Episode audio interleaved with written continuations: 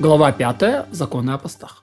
Есть дни, в которые все евреи постят из обед, которые случились с ними, чтобы пробудить сердца, раскрыться в путем раскаяния. И в этом память о наших дурных делах и делах предков наших, которые были подобны нашим делам сейчас, так что они навлекли на, на них и на нас эти беды. Вспоминая это, мы обращаемся, обратимся к добру, как сказано, тогда признаются они в виновности своей и виновности отцов. И вот эти дни. Третье число Тишрея, потому что в этот день был убит Гдалия бен Ахикам и потух оставшийся уголек Израиля, что привело к завершению его изгнания. Десятое Тевета, когда вавилонский царь злодей Навуходнецар подступил к Иерусалиму и осадил его. Семнадцатое Тамуза, когда произошло пять событий, были разбиты первые скрижали, Впервые была отменена ежедневная жертва, были проломлены стены Иерусалима. Во время разрушения второго храма злодей Апостмус сжег Тору и поставил идолов в святилище. 9 ава произошло пять событий. В пустыне евреям был вынесен приговор, что они не войдут в землю э, Израиля. Был разрушен храм в первый и второй раз. Был захвачен большой город Бейтар, где жили десятки тысяч евреев, у которых был великий царь.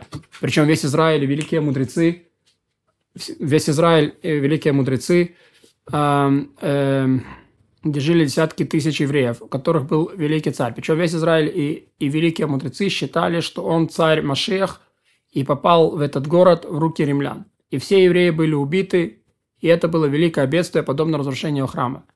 И в этот же день уготовленное для наказания злодей Трансфорус распахал место святилища и его окрестности, чтобы исполнено сказанное, как был поле вспахан будет Сион. И эти четыре дня поста перечислены в пророчестве пост четвертого, пост пятого, пост седьмого, пост десятого, пост четвертого, это 17 это муза, который в четвертом месте, пост пятого, девятого, который в пятом месте, пост седьмого, третье тишре, который в седьмом месте, пост десятого, десятого тевета, то есть десятого месяца. И все евреи в эти времена по обычаю постились. 13-го Адара память о посте, который устанавливали дни Амана, как сказано, как сами они установили для себя, для потомков своих.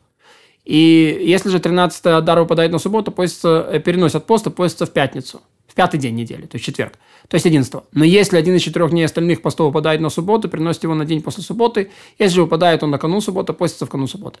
Во все эти посты не трубят, не читают молитву за запирание, то есть Неилу, но читают утреннюю молитву, Минху, э, Исторы, отрывок, и Муше стал умолять. И во все эти посты едят ночью, кроме 9 ава. Когда наступает ав, умоляют радость. В эту неделю, на которую выпадает 9 ава, запрещено стричься, стирать, надевать глажную одежду, даже льняную, пока не пройдет пост. И запрещено даже стирать и откладывать на время после поста. Если у евреев уже распространился обычай не есть мясо в эту неделю, не ходить в баню, пока не пройдет пост, а есть места, где принято воздерживаться от убоя скота и с новомесячья, ава до поста.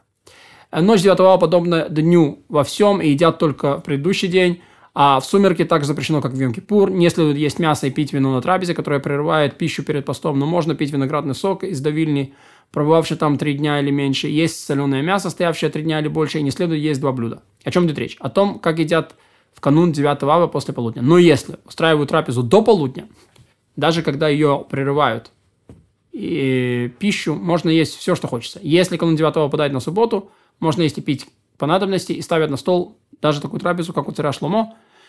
И также, как если канун 9 выпадает на субботу, не убавляют ничего. А такова мера всех людей, которые не могут вытерпеть слишком многого. Однако у прежних праведников была другая мера. В канун 9 ава человек, пребывающий в одиночестве, приносили, пребывающим в одиночестве, приносили сухой хлеб с солью, размоченной в воде, и сидел он между печью и плитой, и ел он, и пил с ними кувшин воды в тоске, в отчаянии, в слезах, как тот, чей умерший родственник лежит перед ним. И так, и так, или подобно этому подавают поступать мудрецам. И мы никогда не ели в канун 9 ава даже кушание щечевицы, разве что, если он выпадал на субботу. А беременные, кормящие грудью женщины 9 ава постятся до конца. Запрещено мыться как в горячей, так и в холодной воде. Даже окунать палец в воду. Запрещено умощаться для удовольствия, бывать сандалии, использовать ложи, как в Йом-Кипур. Там, где принято в этот день работать, делают так, а там, где не принято работать, не делают. Мудрецы повсеместно отстраняются от работы. И говорили мудрецы, что рабочие в этот день никогда не видят знак благословения. Мудрецы не приветствуют друг друга 9 ава. Сидят в скорби и вздыхают, как, как скорбящие. А если простец их приветствует, отвечает ему тихо и сурово. И запрещено 9 ава читать истории из пророков, из Писаний, из Мишны, Аллахот, Гмару, Агаду. Все это запрещено. Читают, читают только книгу Иова и плачи, и злые слова у Ермияу, а дети, ходящие к учителю в этот день, воздерживаются от учения. Некоторые мудрецы придерживают обычай не накладывать в этот день тфилин.